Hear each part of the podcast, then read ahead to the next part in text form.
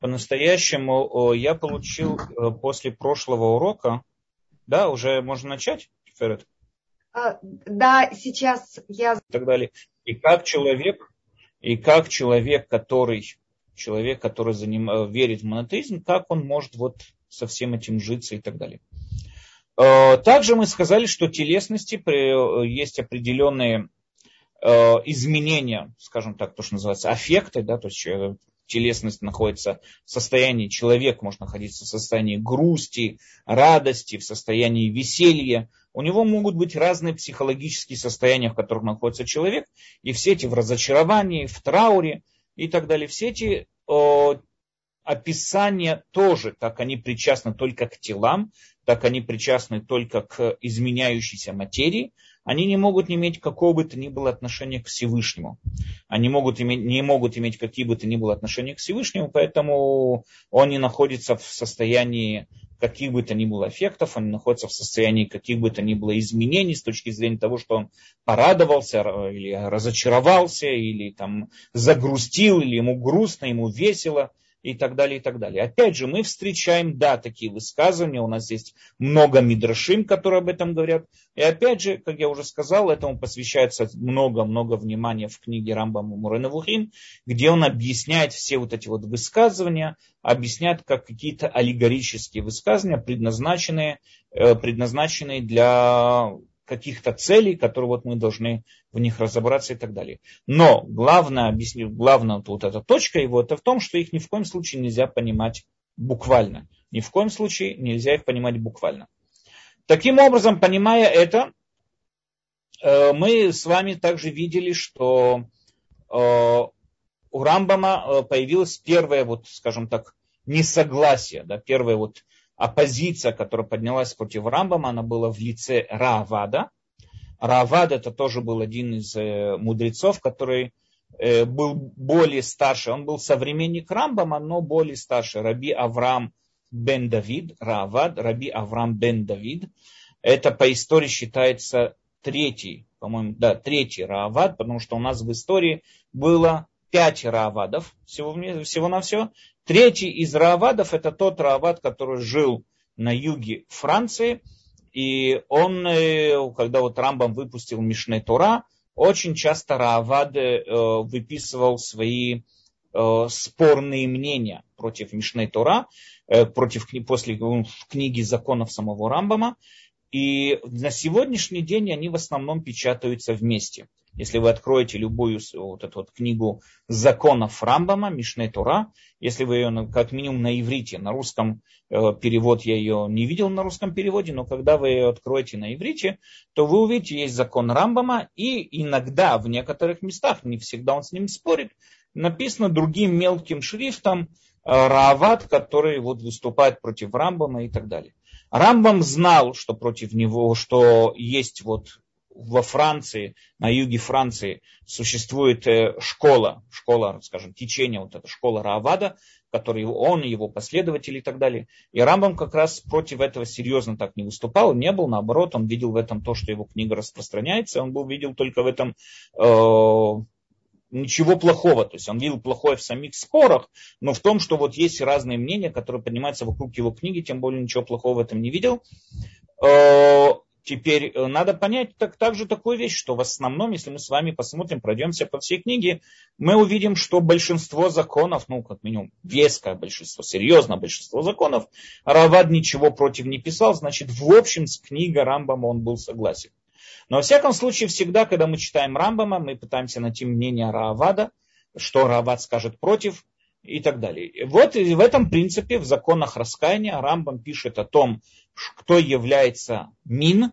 Мин это человек, отрицающий Бога. Э, Рамбам перечисляет тех, кто является мин. Рамбам говорит, что в эту группу входит те, кто, как по-простому, отрицает Бога, то есть атеисты. Это мин. Надо понять такую вещь.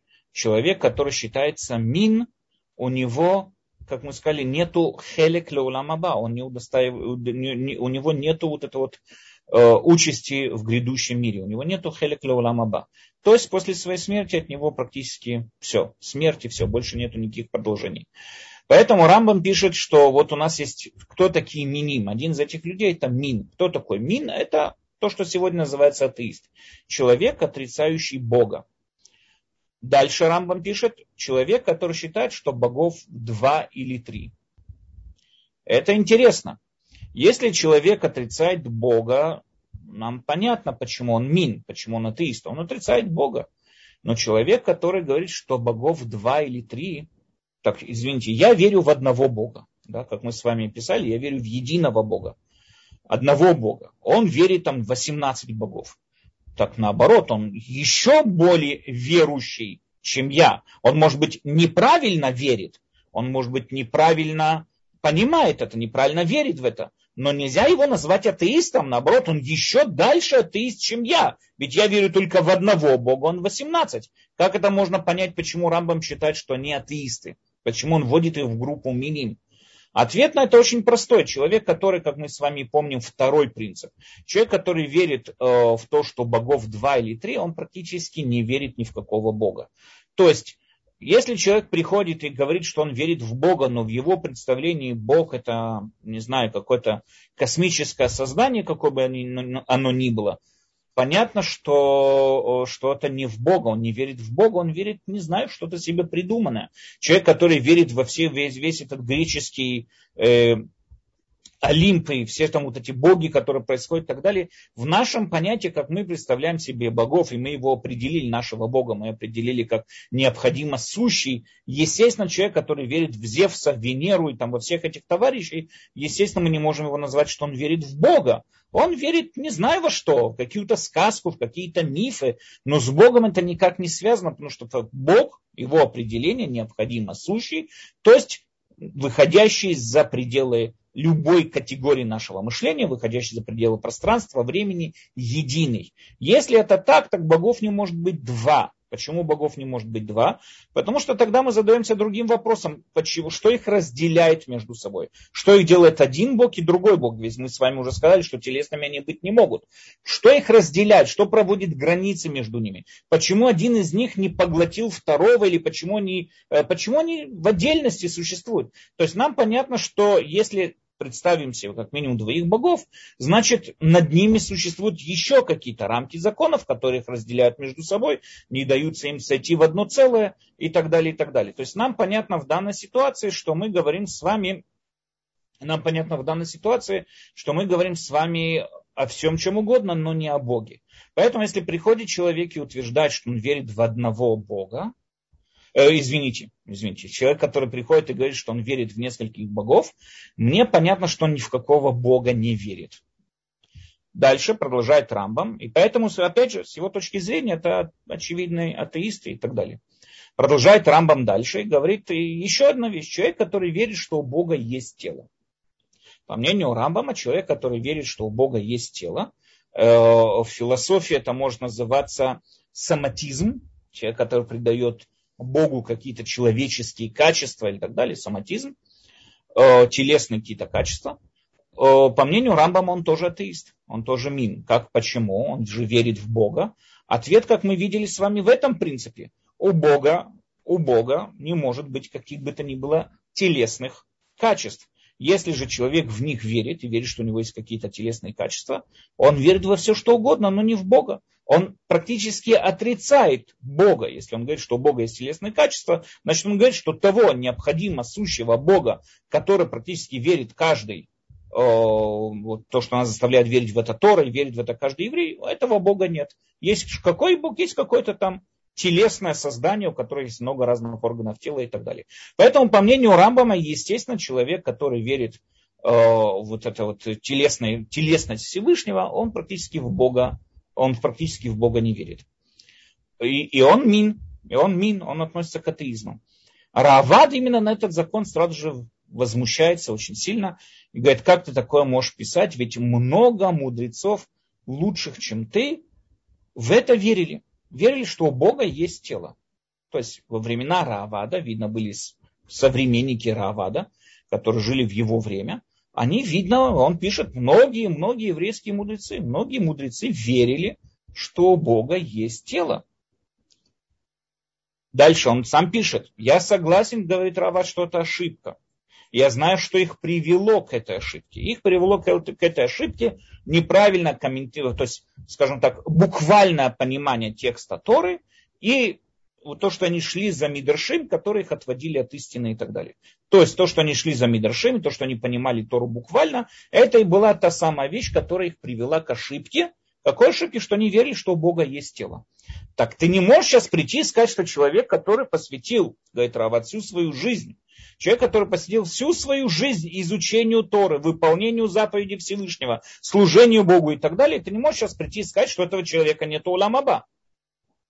Но по-настоящему сам Рамбам уже э, э, обращал на это внимание. Он э, не писал каких-то конкретных мудрецов, но он писал простую вещь, по мнению Рамбама. Ведь то, что телесность у Всевышнего не может быть телесности, это все выходит из нашего первого понимания, что такое Бог. Необходимо сущий. По мнению Рамбама, человек, который утверждает, что он верит, что у Бога есть телесность, он просто никогда в жизни не останавливался и не задумывался, во что он верит. По мнению Рамбама не может быть такой ошибки. Эта ошибка недопустима. Эта ошибка происходит только по одной простой причине. Она происходит, потому что человек никогда не останавливался и не задумывался, что я совершил, почему я так поступаю, во что я верю. Он никогда не останавливался и не думал об этом. И поэтому это, естественно, его полная вина. Потому что если бы он остановился и задумался, если бы он сделал все эти логические шаги, которые мы с вами уже делаем с первого принципа, то, что Всевышний необходимо сущий, то если он необходимо сущий, он за пределами пространства, времени, ничего не зависим, понятно тем самым образом, что у него не могут быть каких бы то ни было телесных качеств, и у него не могут быть каких бы то ни было изменений. А получается, по мнению Рамбама, и он с этим идет, он так и пишет, что даже если вы приведете мне какого-то мудреца Торы, который в это верил, он не мудрец, что я могу с этим поделать? Он просто никогда в жизни не останавливался и не задумывался, во что он верит.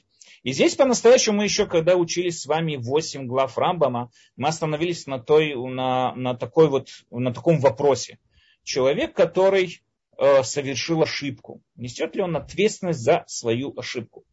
То есть человек, который ошибся в каких-то вычислениях, он что-то высчитывал, планировал, высчитывал и так далее, и ошибся, но он же не знает, что он ошибся. Он, кто-то другой, может, ему и покажет на ошибку, скажет, вот у тебя вот здесь какая-то нестыковка, у тебя здесь ошибка. Кто-то, может быть, ему и придет и покажет пальцем на эту ошибку. Но сам человек в тот момент, когда он проводит вычисления, если он, не, он не, не может понять, что он ошибся, он не понимает, что он ошибся, он полностью уверен в своих вычислениях. Может ли такой человек нести ответственность за свои поступки? И мы с вами видим там, что по мнению Рамбама, да, человек отвечает за свои ошибки. Конечно, есть ошибки, которые не по вине человека. Есть ошибки, которые там, не знаю, не все ошибки, но ошибки в вычислении, ошибки в мышлении, человек должен это все тщательно проверять, тщательно всматриваться, продумывать каждый шаг своего мышления и в данной ситуации должен мыслить так или иначе. То есть, если, например, всему человек ошибся, потому что у него была неверная информация, допустим, человек там, не знаю, не знал, что сегодня суббота, или там, не знаю, что-то в другую, перепутал какую бы то ни было вещь и так далее. То есть не знал, у него была неправильная информация ему преподана. Тогда, конечно, эта ошибка не по его вине, он здесь никакой ответственности не, не несет. Но если перед ним были правильные факты, только он сделал совершенно ошибся в самих вычислениях, секунду, здесь это уже твоя полная вина. Здесь ты не можешь уже прийти и сказать, извините, я не знал, я ошибся и так далее. Нет, здесь человек несет полную ответственность. Поэтому Рамбам остается, можно сказать так, упрямым в этом принципе. Он не, не принимает возмущения Раавада, он остается упрямым в этом принципе и заявляет простую вещь. Каждый, кто верит, каждый, кто верит в телесность Всевышнего, он практически отрицает сущность единого Бога, и он практически полный атеист, и понятно, что у него нет никакой, никакой участи в грядущем мире и так далее. Э, это, на этой ноте мы с вами закончили прошлый урок. И я получил несколько вопросов э, в группу, которые хотел бы сейчас вот разобрать вследствие этого урока. Э, первый вопрос, который очень многие люди мне это задали – это то, что написано в Торе. Э, говорит Всевышний, там другой вопрос, кому он сказал, ну там написано словами Всевышнего, сделаем человека по образу нашему и по подобию нашему. Всевышний кому-то обращается, я не буду сейчас входить во все тонкости, что это означает, потому что вся глава Берешит, вся глава первой Торы, у Рамбама опять же тоже выделена очень длинная глава, вторая часть, 30 глава в его книге Мурен и Вухим, которая посвящается, 30 и 31 главы, которая посвящается именно мировозданию, посвящается всему тому, что описывается там в, в, в Берешит и так далее, и так далее. К сожалению, Мурена Вухим, вторая часть на русском языке его нету, первая часть есть, но вторая часть на русском языке нет. И поэтому те, кто понимает иврит, я бы очень рекомендовал ее, да, почитать. Но она, так, естественно, написана непростым языком, надо немного понимать ту, те термины философии, которые использует Рамбам. Но это очень важная глава, это очень красивая глава, очень, очень красивый комментарий Рамбама к очень важной главе. Здесь мы с вами обратим внимание только на один из ее на одну из ее маленьких частей, да, то есть на один из ее ракурсов, скажем так, аспектов этой главы. Написано у нас, сделаем человека по образу нашему и по подобию нашему. Но, как здесь мы сразу же с вами видим, кому нашему. Бог кому-то обращается, допустим, кому там, ну, просто, грубо говоря, обращается к ангелам и говорит, давайте сделаем человека по нашему образу. То есть, Всевышний, что значит нашему? Моему и вашему. Отсюда мы видим, что у Всевышнего есть образ. Отсюда мы видим, что у Всевышнего есть образ, а если есть образ, значит есть телесность. Образ же не может быть без телесности. Если есть образ, есть телесность. Если есть телесность, так что от нас хочет Рамба? Вот напрямую написано. Вот напрямую написано, что сделаем Всевышнего по образу нашему и по подобию нашему. Э, по-настоящему мы видим, что есть несколько писем который и Рамбан с нун в конце, не наш Рамбам, а Рамбан тоже обращал на это внимание. И мы видим, что вот он отвечал некоторым людям на то, что именно вот на этот вопрос, э, что люди вот возмущались против Рамбама, как он пишет, что у Бога нет телесности. Вот в Торе напрямую написано про образы и так далее. И там Рамбан заступился за Рамбама. Как же можно понять этот, э, этот стих Торы? Для того, чтобы понять этот стих Торы, Рамбам идет на такую, такое такой шаг. Во-первых, он объясняет, что такое образ. Рамбам разделяет, Рамбам разделяет, что слово образ и слово облик. Да? Образ это одно, облик это другое. Облик это касается именно его наружных качеств какого бы то ни было объекта. Именно его наружные качества. Коричневый, красный, квадратный, деревянный, железный, треугольный, там, не знаю, стоит на ногах. Это облик чего-то. Я сейчас описал облик. Что такое образ? Для того, чтобы объяснить, что такое образ, надо мы в начале, опять же, прошлой книги, которую мы с вами разбирали, 8 глав Рамбама, э, мы входили в такое понятие, что вот как видели в средневековье люди видели мир и так далее, что любой объект состоит из любой объект состоит из э, материи и формы. Есть материя и есть форма. Я подчеркиваю, когда мы с вами говорим о материи, мы не говорим о материальности. Материальность, как это отдельное слово, не имеет никакого отношения к слову материя. Материя это одно, это какая-то идея может быть определенная и так далее. И есть у этой идеи есть определенная форма. Что такое материя, что такое форма? Форма, то, что называется часто на греческом языке, это эйдус. Это то самое, что делает эту вещь тем, чем она является. Или ее природная форма. Природная форма вещей, то есть та именно то, чем оно является. У нас есть материя, из чего эта вещь сделана, то есть из какой идеи, какая идея в нее была заложена. Приведем с вами, чтобы было более понятно, приведем с вами пример стол, да, сделанный из досок. Доски для стола это материя. Но я подчеркиваю, не древесина, потому что материальность стола это именно древесинность, древесина. Доски это тоже определенная форма древесинности. Это человек, который взял древесину и оттесал и вырезал из нее доски. То есть доски это тоже определенная форма, но эта форма является материей, несущей на себе форму стола. Представим себе пример, человек приходит в мебельный магазин, допустим, там Икея, и хочет купить себе стол. Ему приносят разное количество столов. И журнальный столь, столик, и кухонный стол, и, и стол для гостиной, и там, не знаю, рабочий стол, компьютерный стол, школьную парту. Ему приносят огромное количество видов столов и так далее. И он со всеми, тот ему не понравился, этот не понравился, приносит ему железный стол, там, не знаю, пластмассовый стол, деревянный стол, красный, розовый, желтый, огромное количество разных столов. Он ни с чем не соглашается. Тот ему не понравился, этот не понравился. И вдруг какой-то работник, работник этого магазина несет ему скамейку. Говорит, вот тебе скамейка. Он говорит, это не, это не стол, это скамейка. А в чем разница? Тоже сделано, допустим, там, из дерева, тоже она состоит на, стоит на ножках, тоже у нее есть такая вот большая вот эта вот э, доска сверху, на которой тоже ложатся вещи. Чем это не стол? Но нам понятно, что за пределами вот этого вот просто ее э, деревянности, скажем так, за пределами ее вот наружных вот этих качеств, есть что-то другое, то, что определяет, то, что делает стол столом, то есть что является его эйдосом. То, что делает вот именно вот этот стол, выделяет его из других элементов и делает его столом. То есть его сущность. Каждой вещи есть сущность. Сущность это и есть то, что выделяет и определяет ту или иную вещь. Если понимаем так, таким образом, давайте с вами попытаемся разобраться, что такое человек. Человек, по мнению Рамбама, человек это, опять же, да, это, э, скажем так, живой, первая его материя, это живучесть, он живой, живой мыслящий. То есть есть много разных живых. Человеческая материя нематериальность. Человеческая материальность это то, что есть у любого трупа. Это кусок мяса, это мышцы, там, кожа, кости и так далее. Но материя человека это живучесть, это его живые, это то, что он живой. Но у этой материи есть своя форма, та, что выделяет этого человека от всех остальных присущих в мире. Он живой, но не кенгуру. Он живой, но не пингвин. Он живой, не золотая рыбка. Он живой человек. Что делает его человеком? Делает, то есть его человеком это способность, это возможность мыслить. У любого другого животного возможности живого мыслить возможности не существует.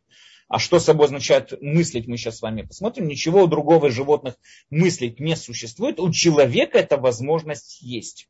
Поэтому форма человека – это его разум. Таким образом, когда мы с вами говорим о образе человека, мы не говорим о его наружном облике.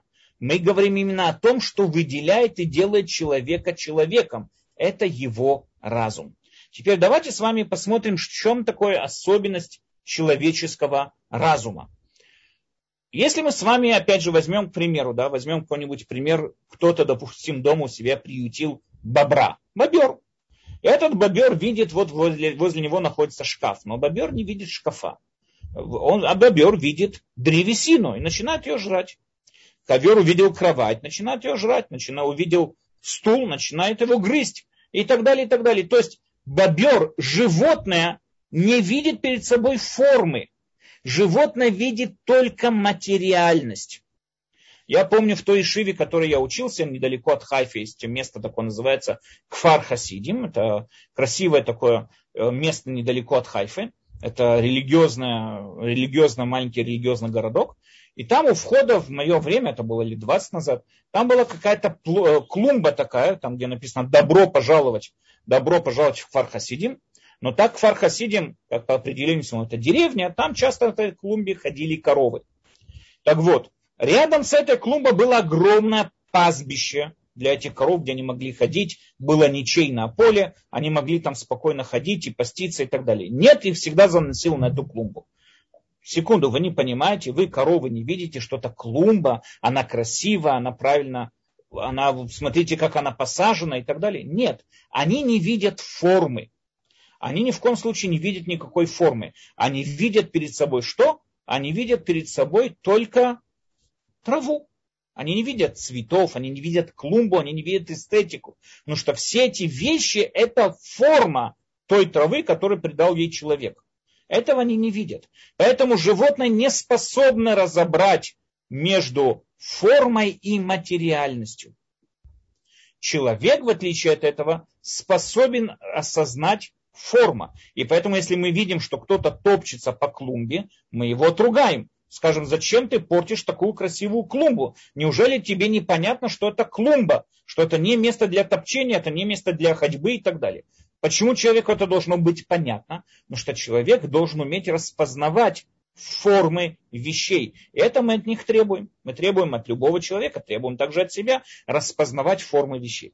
Теперь надо понять простую вещь. Животные не просто так не видят формы. Животные не видят и не осознают формы, потому что их нет в материальном мире. Формы это вещи, которые, скажем так, придаются, придаются, они находятся за пределами самой материи. Они придаются, но с точки зрения материи, например, стол – это дерево. Дерево, которое придали определенную форму, и она вот получила ту или иную сущность. Но стол это всего лишь дерево. Форму глазами, ушами, носом или, не знаю, там любым другим э, органом обоняния мы не узнаем и не увидим форму вещей. Формы вещей мы можем познать только разумом. То есть для познания вещей, для познания форм мы используем наше мышление, мы используем наш разум. То же самое есть определенное подобие. Опять же, я сейчас закончу, что означает слово подобие, между нами и Всевышним. Всевышний тоже для познания вещей не использует, э, не использует органы чувств. Потому что у него их нет, как мы сказали, он телесный. Он в чистом виде разум, я не знаю, можно ли так сказать о Всевышнем, но в чистом виде мышления, разум. Все, что есть, он познает своим разумом, а не органами чувств. Это можно объяснить так, как говорили в свое время тоже философы. Всевышний, он является причинностью всего, познавая самого себя, он познает все последствия его бытия. Тем самым образом познает все, что здесь происходит в этом мире. Он не использует какой-то там бинокль для того, чтобы посмотреть, что люди делают на земном шаре и так далее. Он не смотрит какую-то подземную, подзорную трубу или там микроскоп. Нет, он, осознавая себя, познавая себя, познает все последствия своего бытия и так далее.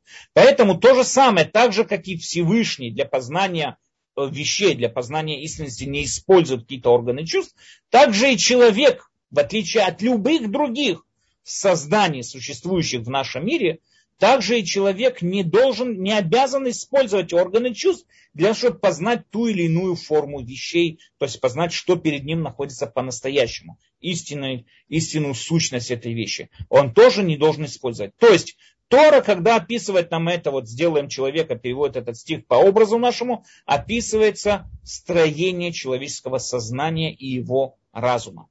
Теперь, что собой означает подобие? Мы затронули э, тему подобия. Что собой означает подобие? Потому что мы ведь не полностью похожи. Естественно, есть огромная и колоссальная разница между нами и Всевышним, его познаниях и наших познаниях формы тоже. Что же означает подобие? Подобие мы часто думаем, что это, ну, знаете, стопроцентное похождение. Вот двое совершенно одинаковых близнецов, мы скажем, что они подобны одному другому. Нет. Подобие можно сказать про любую другую любую вещь, которая пересекается с другой вещью где-то в какой-то определенной точке. Не обязательно, чтобы они были полностью одинаковы между собой. Достаточно, чтобы было где-то какое-то определенное сходство, где-то они пересекались в этом сходстве, и можно уже сказать, что эти вещи между собой подобны. Классический пример, который приводит Рамбам, его практически очень часто приводят все. Царь Давид описывал свою грусть и описывал свое вот это тяжелое душевное состояние, которое у него было. И он пишет так в своих псалмах. «Стал я похож на сову пустыни». Я не знаю, что это за птица такая, сова пустыни. Э, есть мнение, что это павлин, но я не знаю. Во всяком случае, что такое сова пустыни? Что значит «стал я похож на сову пустыни»? Что у него клюв вырос, крылья выросли, у него павлиный хвост какой-то большой. Что, что значит он стал? Как он похож? Как я стал похож на сову пустыни? Чем именно? Перья оброслись? Ответ нет. Просто если вы когда-нибудь слышали, как разговаривает павлин, ну, не разговаривает, я имею в виду, как вот он общается, его вот это вот крик его очень такой душераздирающий такой, плачевный такой. Он как-то кричит очень странно и прям вот напоминает нам глубокий плач такой, вот плач, скорбь. Конечно, павлин не скорбит и не плачет, но когда вот он произносит те или иные звуки, у нас это вызывает вот такое вот ощущение скорби, что вот павлин вот так вот он скорбит по ком-то и так далее. Царь Давид описывал ту же самую ситуацию, вот как павлин скорбит, да, ну, опять же, мы говорим, что это не скорбит. Но так как вот он создает звуки скорби, и нам кажется, что это тяжелое положение, тяжелое состояние, так же и я был подобен этому. Так же и я был подобен этому, так же я скорбил и так далее, и так далее. То есть мы с вами видим, что когда мы говорим о похожести, о подобии вещей, не обязательно, чтобы они были совершенно одинаковые. Не обязательно. Иногда может быть, что мы говорим о, о том, что кто-то что-то подобно на что-то, и они по-настоящему совершенно одинаковые. А иногда нет, они не должны быть совершенно одинаковы. Достаточно, что есть где-то какое-то место, где они пересекаются, где-то в каком-то понятии. И уже можно сказать, о, он похож на вот это, вот он уже вот точно похож на вот этого и так далее. То же самое и здесь, когда мы говорим, что сделаем, когда Всевышний сказал, сделаем человека по образу и подобию нашему, не имелось в виду ни в коем случае, что человек будет каким бы то ни было образом подобен Всевышнему. И не имелось в виду никоим образом, что человек каким-то образом будет, э, э, что он создан, не знаю, там у Всевышнего есть какой-то облик, мы не говорим про облик, а говорим именно про образ. И так как Всевышний осознает и понимает происходящее здесь без органов чувств, так и человек способен познать и постичь формы без органов чувств, используя только свой разум и так далее. В этом и заключается их подобие.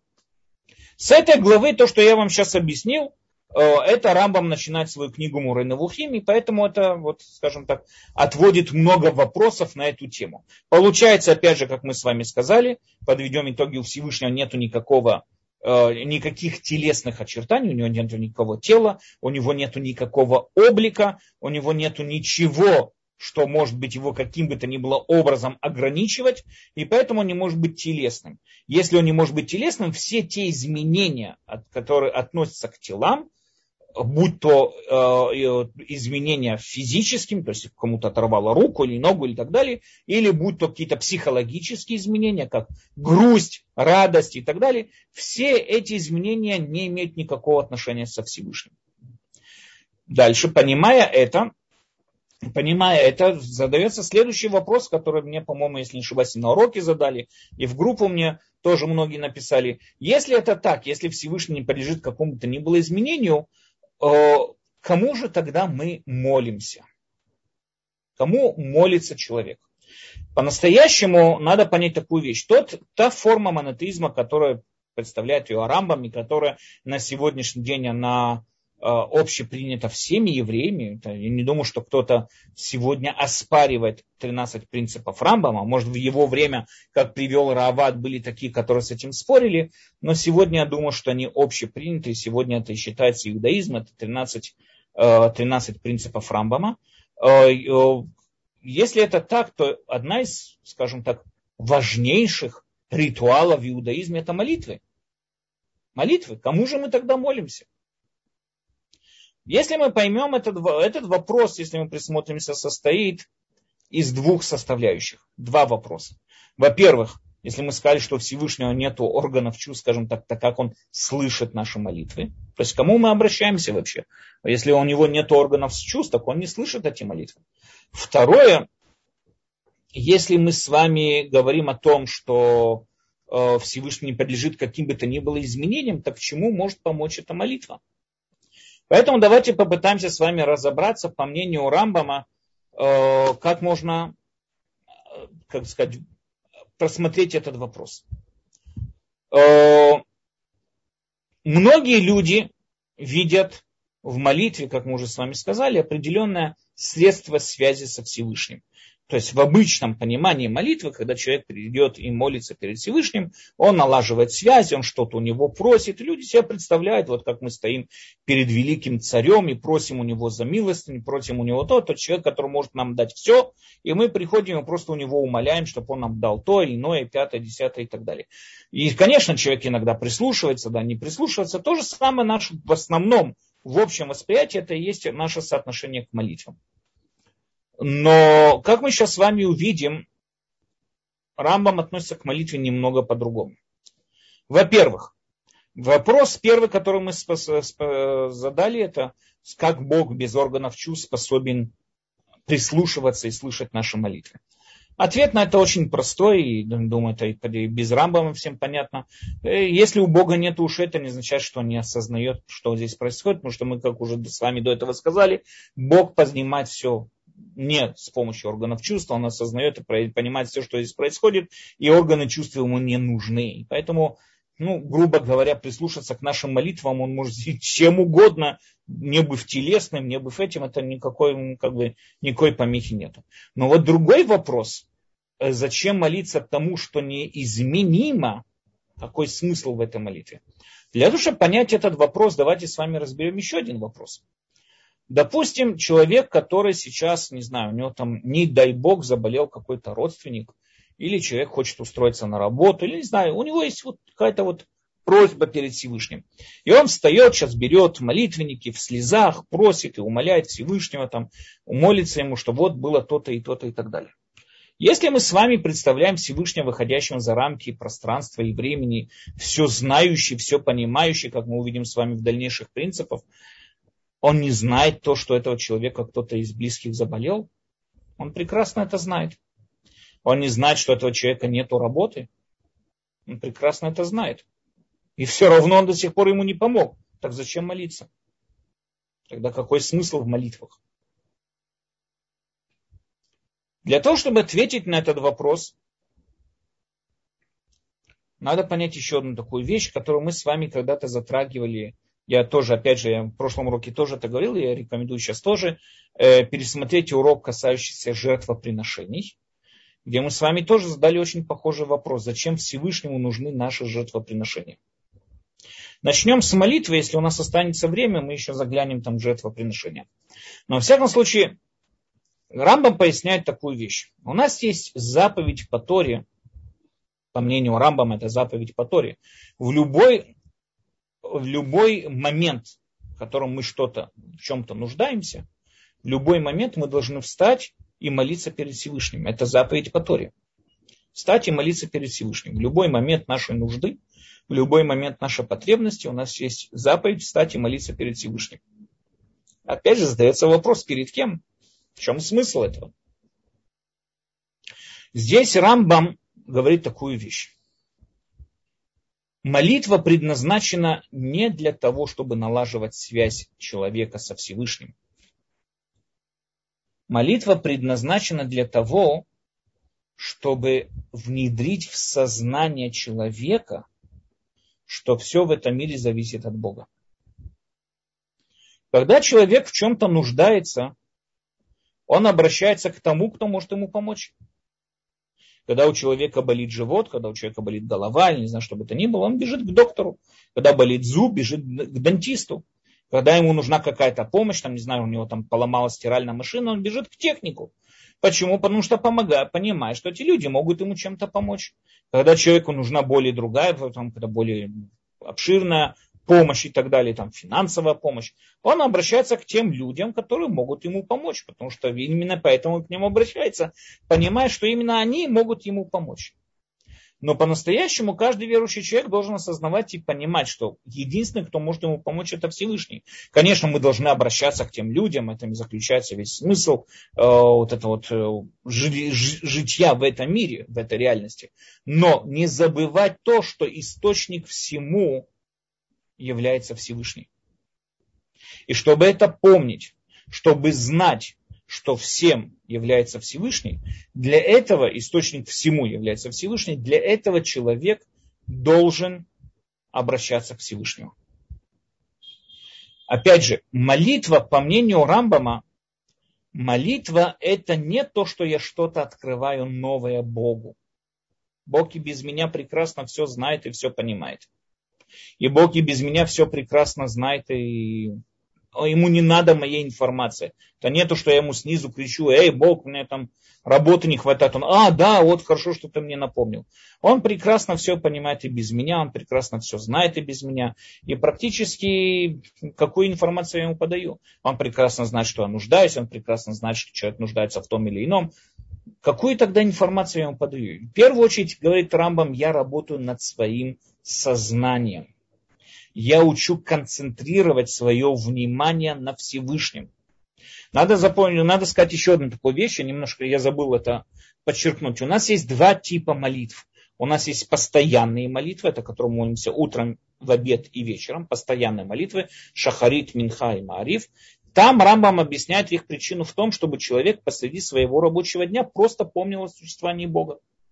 Чтобы человек посреди рабочего дня останавливает свою жизнь, вот он встает с кровати, бежит на работу, останавливает свою жизненную рутину утром и молится, обращается к Всевышнему. Во время рабочего дня, вот сам вот кипиш такой, все там работает и так далее, останавливается обеденная молитва. Возвращается домой после нагруженного тяжелого рабочего дня, опять же, встает и молится Всевышнему. Тем самым образом получается, что человек постоянно три раза в день себе напоминает о том, учит концентрировать свое мнение на правильных приоритетах.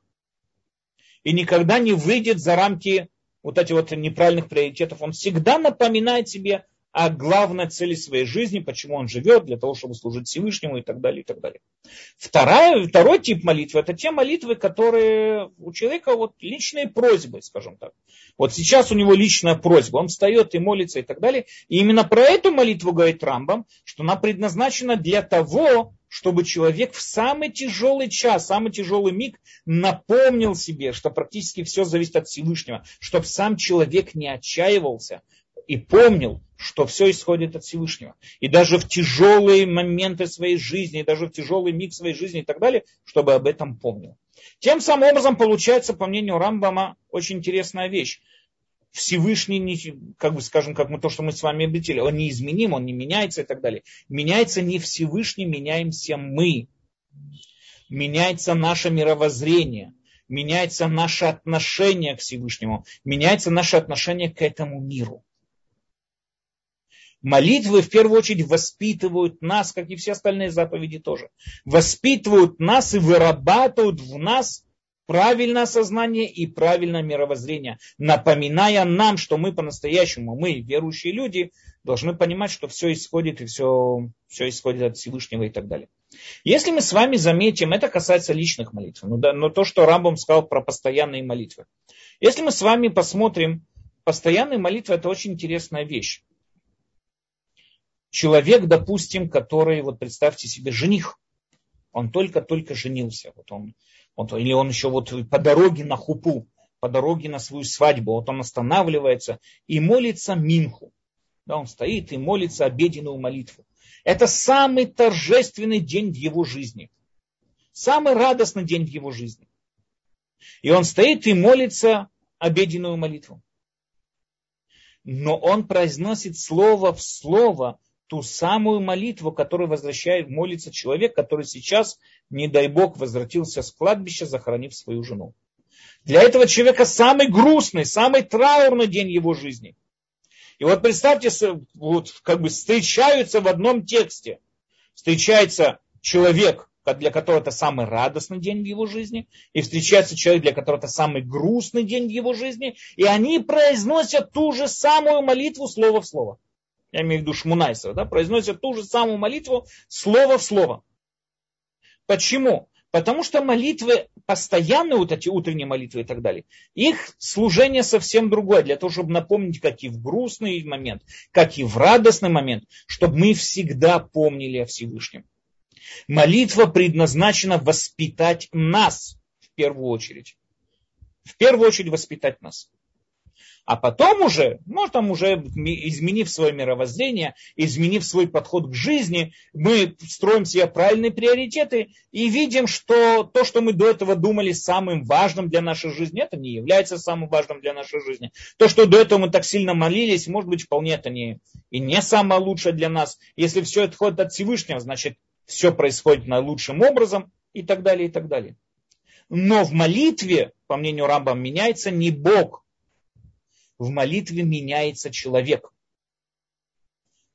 Э, понимая это, э, нам понятно сейчас вот то, что мы сейчас с вами до сих пор говорили, да, что молитва это не просто налаживание, это не просто какое-то налаживание связи, и сейчас Бог мне что-то даст.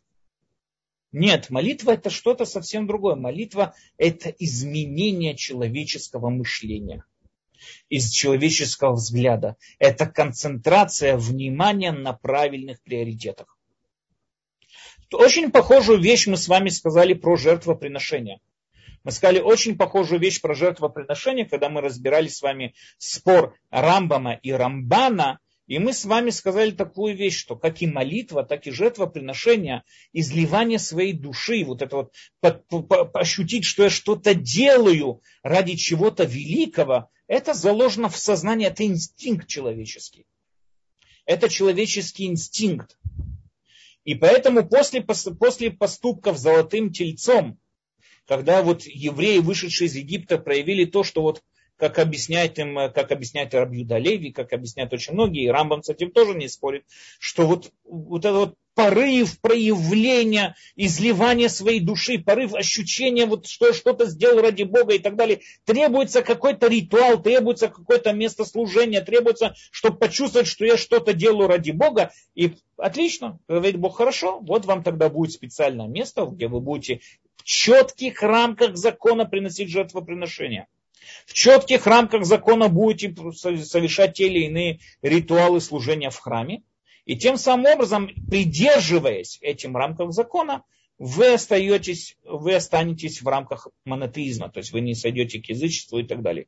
Придерживаясь сугубо этим вот законом жертвоприношения. Ни больше, ни меньше. Жертвоприношение, по мнению Рамбама, это тоже определенный такой психологический ход, скажем так, который способствует человеку сконцентрировать свои порывы, сконцентрировать свое внимание, контролировать свои вот эти вот порывы на монотеизме и не сойти с этого вот места и так далее. Мы с вами можем видеть на сегодняшний день, как много евреев обращаются, ездят как мы говорили, в, Умань ездят там в разные такие вот, идут в Лагбаумер, там э, на могилу Рабшимун Барюхай и так далее, и так далее. Что стоит за вот этим вот, зачем вот бросать свое место обитания, бросать свою вот эту вот э, семью свою, не знаю, там, бросать свой уют и идти там на какие-то там далекие-далекие путешествия. Зачем это надо? Ответ это, э, в этом и заключен, вот это вот и было этот вот порыв, который человек что-то хочет ощутить, что он куда-то пришел, что он что-то сделал, что он что-то э, сотворил, что он принял участие в каком-то великом ритуале. Он часть чего-то большого и огромного. И вот это вот порыв, контролировался во времена храма с помощью жертвоприношения, когда было четкое место, где все евреи собирались. Поэтому все те ограничения и законы ограничений, которые у нас возлагаются на жертвоприношение, на, на жертвоприношение и так далее. Опять же, подведем итоги насчет молитвы. По мнению Рамбама, во времена молитвы вот, во время молитвы меняется, опять же, не Всевышний, потому что Всевышнему какие бы то ни было изменения не причастны, меняется сам человек, меняется его сознание, меняется его мировоззрение. Чтобы быть честным, скажу так, есть, существует еще одно мнение. Опять же, в чем проблема здесь? Как молитвы меняют Всевышнего и так далее. Приходит еще одно мнение тоже величайшего еврейского мыслителя, Мораль из Праги, из города Прага, Мораль из Праги, был один из величайших раввинов, писатель, он там был очень большой мыслитель еврейский и так далее. И он объясняет такую вещь, что по-настоящему Всевышнего времена молитвы тоже не меняется, только есть закономерность. Так же, как существует закономерность в наших материальных мирах, скажем так, также существует закономерность в духовных мирах тоже. Что такое чудо? Чудо, по мнению Мораль Мипраг, чудо, он говорит, это не то, что происходит какое-то изменение в закономерности. Он согласен с Рамбамом, что изменения в закономерности быть не может. Только он объясняет чудо по-другому, когда происходит сближение. Очень вкратце, я повторяю, это очень вкратце сейчас это говорю, для того, чтобы просто была еще одна точка э, зрения в иудаизме в этом отношении, чтобы было вам знакомо. Поэтому я это очень вкратце говорю. Что собой представляет чудо? Чудо это когда происходит сближение двух вот этих вот миров, то есть духовный мир с физическим миром. Когда происходит вот это вот сближение двух миров, тогда действует в физическом мире закономерность духовных миров. То есть практически э, разрушаются, по мнению моральных прав, разрушаются э, все вот эти вот физические законы, законы физического мира, они просто не просто, что они разрушаются, они перестают функционировать, а действуют здесь именно законы духовных миров. Это и есть чудо, так объясняет мораль Мипрак, что это и есть чудо, таким образом вот происходят чудеса и так далее. То же самое по отношению к молитве. Что такое молитва? Молитва по-настоящему Всевышний не меняется. Но я всегда привожу пример такой. Вот представьте себе такую ситуацию. Допустим, вам кто-то передал какому-то человеку чек. Деньги, чек, что бы то ни было. Вы его встретили на улице, говорит, о, Павлик, привет, у меня дома для тебя лежит чек. Приди ко мне домой, я тебе его дам. Когда Павлик приходит ко мне домой забрать этот чек, это не то, что я сейчас изменился, дав ему чек и так далее. Нет, я ему даю уже принадлежащее Павлу, этому человеку. Я ему просто протягиваю уже то, что ему принадлежало, то, что у него было. Это не то, что я ему сейчас выписываю свой чек. Нет, это был его чек, только лежал у меня дома. Когда он сейчас подходит и просит этот чек, хочет забрать этот чек, то я ему передаю вот этот вот чек. То есть это не то, что я сейчас что-то новое создаю, я не пишу этот чек изначально, я ему даю тот самый чек или те самые деньги, которые мне передали для того, чтобы я дал этому Павлу. То же самое происходит во времена молитвы. Вполне может быть, что, допустим, работа, здоровье, жена, муж, что бы то ни было, уже, скажем так, существуют. Только человеку надо подойти и забрать. Это не то, что Бог сейчас должен из-за молитвы создаст что-то новое, что не планировал создавать. Нет, это уже вещь вполне может быть и существует. Только человеку надо подойти эту вещь и забрать. То же самое, как вот этому человеку с улицы постучаться в дверь и взять конверт с чеком. То же самое и здесь. Как это происходит? Это происходит тем, что человек, который стоит на молитве, он молитвой сближает духовные мира с материальными мирами. И тем самым образом он получает все то изобилие, которое уже существовало и только его дожидалось. Все то изобилие, которое существовало, его дожидалось. Тем самым образом он получает это изобилие, тем самым образом он его приобретает, и все. Таким образом, что собой представляет молитва по мнению мораль Мипрага? Молитва по мораль Мипрага означает то, что человек, опять же, тоже Всевышний не меняется. И Всевышний не меняет свое отношение к тому или иному человеку. Только мораль Мипрага говорит, нет, все уже было заранее и все существует. Только человек своей молитвой сближает вот эти вот, э, сближает эти два мира, вот и, и получает тем самым образом то, что ему и так уже полагалось, и так для него было запланировано и так далее. Но опять же, возвращаемся к мнению Рамбама. Что по мнению Рамбама означает молитва? По мнению Рамбама, опять же, мы исходим с точки зрения того, что Всевышний не подлежит каким бы то ни было изменениям. И молитвы не могут изменить его точку зрения, он не может передумать и так далее, и так далее. Для чего же, по мнению Рамбама, существуют молитвы? По мнению Рамбама, молитвы существуют не для того, чтобы менять Всевышнего, а чтобы менять себя. Есть еще одна вещь, которую хотел подчеркнуть, что значит менять себя. Дело в том, что человек всегда смотрит на происходящее в этом мире через призму, э, через призму своих интересов. Человек очень редко, пророки, да, но мы когда дойдем до пророков, еще будем подробно об этом разговаривать. Но Пророки по-настоящему, да, видят объективный мир, но человек, обычный человек, он всегда видит происходящее через призму своих интересов. То есть он оценивает ситуацию с точки зрения того, выгодно ему это или невыгодно, затронуло его это интересы или нет, и тем самым образом он судит, это хорошо или плохо. Человек, который привык всегда мыслить всегда мыслить через призму своих интересов, проблема его заключается в том, что он всегда будет неудовлетворен. Всегда. Он всегда будет неудовлетворен. Почему? Потому что всегда у него растут интересы, и когда эти интересы удовлетворяются, всегда пробуждаются следующие интересы и следующие интересы. И он всегда будет в состоянии неудовлетворенности.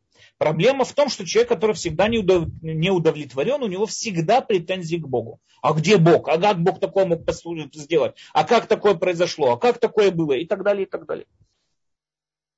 Классический пример. Человек выходит, вот, э, выходит э, с дому, лето, и вдруг хлынул дождь.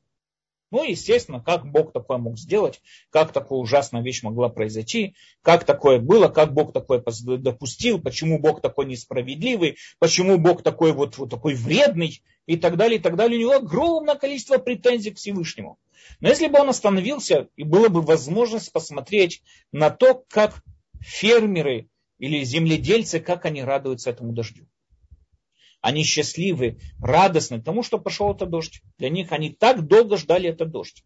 Почему человек не, смо, не может остановиться и подумать о них? Человек не может остановиться и подумать о них, потому что он смотрит через призму своих, э, через призму своих заинтересованностей. И они для него очень сильные и очень веские. Знаете, есть очень интересное высказывание в море, что вот когда Коэн Гадоль, представьте себе, самый святой жрец, да, самый святой человек в самый святой день, в Йом-Кипур, спускался в самое святое место, в Бет-Амикдаш. О чем он там просил? О чем он там просил? Говорят, мудрецы, он просил там, чтобы Всевышний не прислушивался к молитвам э, этих э, странников, да, по молитвам странников, которые идут сейчас по дороге, когда идет дождь. Почему? Потому что человек, который попадает под дождь, он от всего сердца просит, чтобы Всевышний прекратил этот дождь и, допустим, его молитва будет принята, Всевышний прекратит этот дождь. И люди, израильский народ будет находиться в засухе, израильский народ будет находиться э, в плачевном положении. Почему? Потому что кто-то там помолился о том, что вот перестал идти дождь и так далее. Кроме того, что вот мы видим здесь величие силы, ну, скажем так, молитвы, как представляет ее Талмуд, который способен там прекратить дождь и так далее. Кроме всего этого, здесь заключается еще одна вещь. А этот странник, этот путешественник, он не понимает важность этих дождей. Он по-настоящему от всего сердца просит, чтобы Бог прекратил этот дождь. Он не понимает важность этих дождей, особенно во времена Талмуда, когда сельскохозяйственная структура была это самая важная была экономика в мире. Он не понимает важность этих дождей, как он молится от всего сердца, чтобы Всевышний прекратил эти дожди. Ответ – нет, он не понимает. Потому что сейчас он очень сильно заинтересован, чтобы эти дожди прекратились. И поэтому он будет молиться от всей силы до такой степени, что требуется, чтобы святой человек в святой день, в самом святом месте молил у Всевышнего, чтобы он не прислушался к его молитвам и так далее. Таким образом, нам понятно, что человек смотрит на мир через призму своих интересов и оценивает все происходящее через призму своих интересов этот человек никогда не найдет, скажем так, Всевышнего в этом мире. Он в этом мире всегда будет видеть какую-то несправедливость, он всегда будет видеть какую-то вредность, какое-то зло, потому что все не соответствует его интересам. Для того, чтобы человек выработал себе правильный взгляд на происходящее. Для того, чтобы человек выработал себе правильное мировоззрение. Чтобы человек научился удовлетворяться тем, что есть у него, чтобы он перестал смотреть и по сторонам и через призму своих интересов, а пытался как-то более глобально взглянуть на происходящее, понять пользу того или иного, понять, что стоит за этим. Для этого человеку надо выработать правильное мировоззрение, которое ему объясняет, что все исходит от единого Всевышнего, и что в мире есть приоритеты более важные его интересов. Как он это делает? Когда в тяжелый момент встает и молится. И тогда, после молитвы, у него просто все эти вопросы распадают, пропадают. После того, как он выработает себе в этой молитве, у него все эти вопросы пропадают. У него пропадают вопросы о несправедливости, у него пропадают вопросы о, о как там Бог такое позволил и так далее, и так далее. Все это от него пропадает, и у него никаких вопросов нету. Поэтому можно сказать, что молитва помогает этому человеку избавиться от, э, от лишних вот таких вот неправильных вопросов и так далее. Окей, слава Богу, мы сегодня затронули те темы, которые хотел э, поговорить с вами. Без Раташем следующая тема у нас будет четвертый принцип, это, э, скажем так, первичность Всевышнего, что он первый по-настоящему был раньше всех и так далее. И продвинемся с вами дальше по принципам Рамбама. Хорошо, всего всем хорошего. Есть вопросы? А, спасибо, Рав Даниэль. Есть вопросы. Дорогие друзья, если вы хотите задать свой вопрос с голосом, пожалуйста, можно воспользоваться функцией «поднять руку», и я вам включу микрофон, пожалуйста. Так, А, вопрос от, Та, от Тани. Первый, так как поздно, она просит прочитать. Когда вы в начале урока только начали говорить, что а если человек имеет особенности в интеллекте, например, ум, умственно отсталый, то тогда он не вписывается в определение Рамбама о человеке. Он тогда не полноценный человек, да? Как любой человек, который, ну, инвалид. Понятно нам, что он неполноценный человек, он не может выполнять полную функции, функционалы своего тела, и поэтому нуждается в помощи. И он, да, человек, нуждающийся в помощи, конечно, поэтому он неполноценный человек. Следующий вопрос. Почему не евреям достаточно знать, что Маше получил Тору на Синае, а евреи должны обязательно знать про бестелесность и так далее? Вы раньше говорили, что Аллам Аба последствия, а не награда, но ведь разум у всех одинаковый. Я понял первую часть вопроса, вторую часть вопроса я не понял. Э, первая часть вопроса нет, когда мы говорим о том, что человек должен, э, и не еврей тоже, выполняющий семь заповедей Ноха, должен верить в Бога. Это означает, что значит верить в Бога. Это все вот эти вот принципы, которые мы сейчас с вами объясняем. Это и есть Бог. Человек, который верит в Бога телесного, по мнению Рамбама, он не выполняет семь заповедей Ноха потому что он не верит в Бога. Вопрос такой, смотрите, когда мы с вами говорим о Боге, о любом понятии, когда мы с вами говорим, когда я говорю о стуле, я сижу на стуле, всем понятно, что означает слово стул. Стул это мебель со спинкой, на ней сидит человек и так далее, и так далее. Когда я говорю слово стул, всем понятно, о чем я говорю. Но когда я говорю, принесите, пожалуйста, стул или заберите стул, всем все понятно. Когда я говорю про, не знаю, про рубашку, про тарелку, про стакан, про Всем людям понятно. Когда я говорю про Бога, тоже должно быть всем понятно. Что я говорю, когда я говорю, я верю в Бога. Во что я верю? Я верю в Бога, то, что мы сказали, необходимо сущий, оттуда выходит то, что он не телесный, оттуда выходит то, что он неизменчив, и оттуда выходит то, что он за пределами пространства, времени и так далее, и так далее. Это и есть Бог. Мы сейчас просто поясняем само понятие Бог.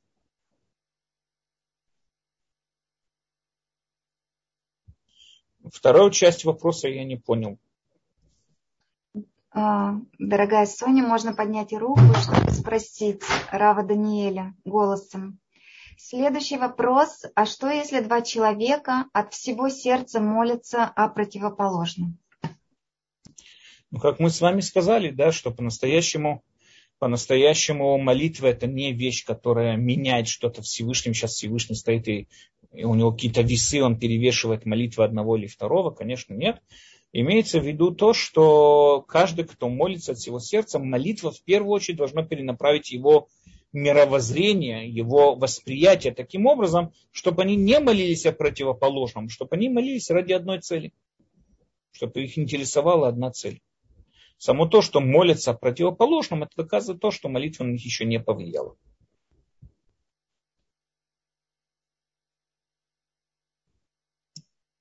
Спасибо большое. Посмотрела, есть ли вопрос у нас в соцсетях. Но здесь благодарности вам, Кводарав, Тадараба, за очень интересный урок. И желает Шавуатов. И там есть некая переписка, но вопросов я не вижу. Окей, okay. надеюсь, потому что я все доступно объяснил, поэтому, а не потому что люди заснули и так далее. Uh-huh. Спасибо огромное, Рав Даниэль. Так, еще раз. А, есть еще поступил вопрос. То есть нет взаимодействия со Всевышним в молитве? Взаимодействие, которое мы воспринимаем, взаимодействие происходит всегда, с одной стороны, по мнению Рамбама, взаимодействие происходит тогда, когда человек осознает своим разумом Всевышнего. И это происходит с помощью молитвы.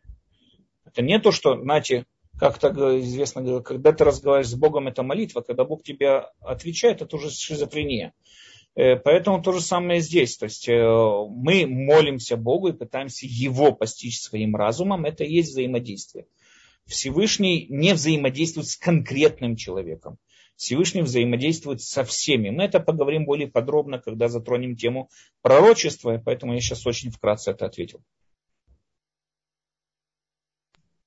Спасибо огромное. Да, спасибо за урок. И организацию нам пишут, и благодарят за ответы. И огромное спасибо со Львова нам пишут также. Хорошо, всегда родной город всегда радует, да. Спасибо огромное, Рав Даниэль. Хорошо. Всем всего хорошего. И тогда без раташем до следующей недели. Всего всем хорошего и до свидания. Всего всем хорошего. Доброго вечера.